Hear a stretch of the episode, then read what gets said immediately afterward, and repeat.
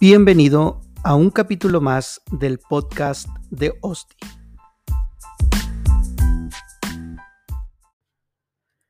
Hola, ¿qué tal? Continuamos nuestro camino analizando el Sermón del Monte. En esta ocasión llegamos a Mateo 6 del 16 al 18, donde se trata el tema acerca del ayuno. Jesús nos enseña acerca de esta actividad espiritual y primero debemos entender qué es el ayuno. Lo podemos definir como la disciplina de abstenerse de alimentos con propósitos espirituales. En la Biblia encontramos tres tipos de ayuno. Uno, el normal, el cual es abstenerse de alimentos pero ingiriendo agua. Dos, absoluto, el abstenerse de alimentos y agua. En la Biblia solo se encuentran dos ocasiones que se practicó este tipo de ayuno, por Moisés y Elías, en Éxodo 34, 28 y Primero de Reyes 19, 8.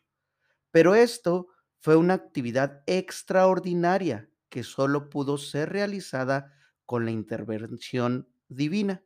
Y número tres, el parcial, el cual es la restricción de ciertos alimentos. Y el ejemplo clásico se encuentra en Daniel, en Daniel 10.3. En las escrituras no se menciona el ayuno antes de Moisés. Los judíos lo practicaban cuando tenían que humillarse ante Dios, confesar sus pecados y aplacar su ira.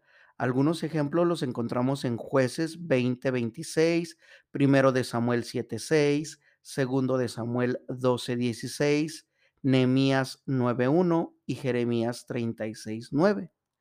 Aunque Dios en la ley solo había instituido un día de ayuno, el cual se practicaba el día de la expiación conforme Levítico 16 del 30 al 31, donde dice, en dicho día se hará propiciación por ustedes para purificarlos, y delante del Señor serán purificados de todos sus pecados. Será para ustedes un día de completo reposo en el cual ayunarán es un estatuto perpetuo, dice la nueva versión internacional.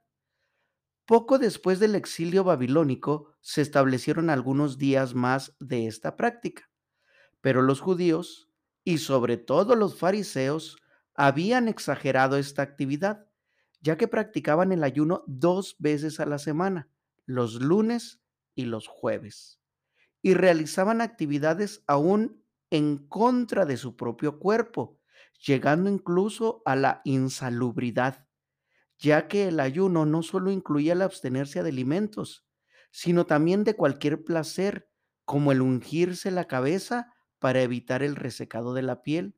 Se colocaban ropa áspera y no se bañaban. Al hacer esto, el ayuno era evidente, es decir, habían convertido el ayuno en un espectáculo público para ser alabados por los hombres. En Isaías 58, del 5 al 8, Dios reprocha estas actividades. Dice la nueva versión internacional. ¿Acaso el ayuno que he escogido es solo un día para que el hombre se mortifique? ¿Y solo para que incline la cabeza como un junco, haga duelo y se cubra de ceniza? ¿A eso llaman ustedes día de ayuno y el día aceptable al Señor? El ayuno que he escogido no es más bien romper las cadenas de injusticia y desatar las correas del yugo, poner en libertad a los oprimidos y romper toda atadura? ¿No es acaso el ayuno compartir tu pan con el hambriento y dar refugio a los pobres sin techo? ¿Vestir al desnudo y no dejar de lado a tus semejantes? Jesús no prohibió el ayuno, ya que él mismo lo practicó y en una ocasión de entender que cuando él ya no estuviera físicamente en la tierra, sus discípulos debían ayunar en Lucas 5, 34 al 35.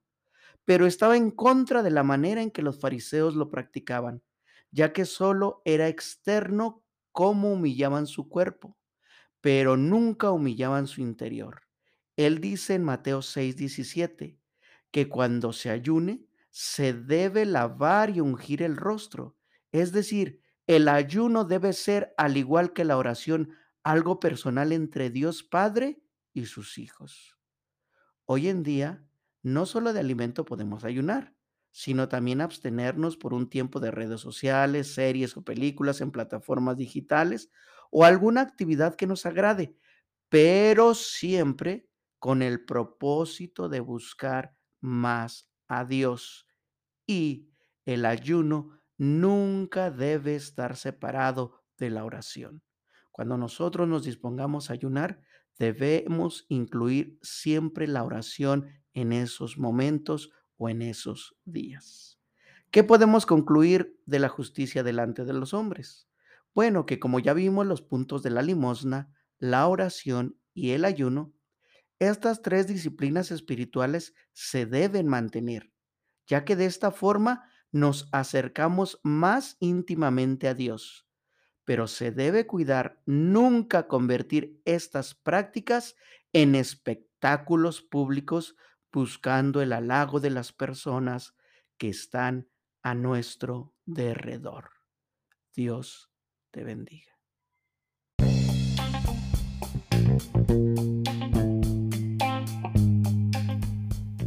Gracias por haberme escuchado. Mi nombre es Osdi Salas y te espero en el siguiente episodio del podcast de Osdi.